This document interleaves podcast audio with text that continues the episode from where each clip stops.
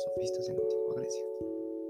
Su función era el hecho de poner el foco de atención en los problemas humanos y en lo político. También se afirma que la influencia de Sócrates fue fundamental para dirigir las reflexiones de lo humano, lo moral y lo político, y también sobre la duda sobre lo que ya está escrito o hecho. ¿Qué métodos utilizaban los sofistas para ganar un debate? La mayoría de casos usaban las falacias. Hay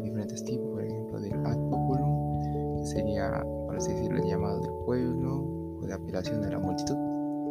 También está la de ad ignoratium, etc.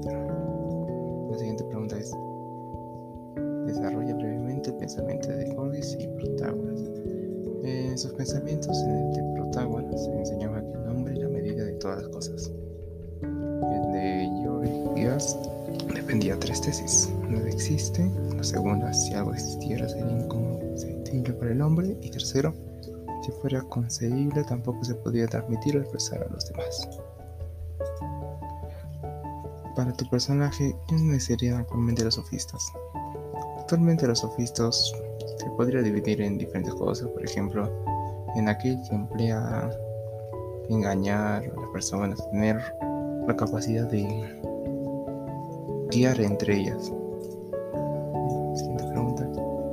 ¿Cuáles son las principales diferencias entre Sócrates y los sofistas? La diferencia es que Sócrates es una persona que guía o ayuda a otras a sacar la verdad por conocimiento intrínseco entre nuestra alma, mientras que los sofistas expresan individuos, ilustra y enseña a otro saber una pregunta y cobrar por ella. Gracias.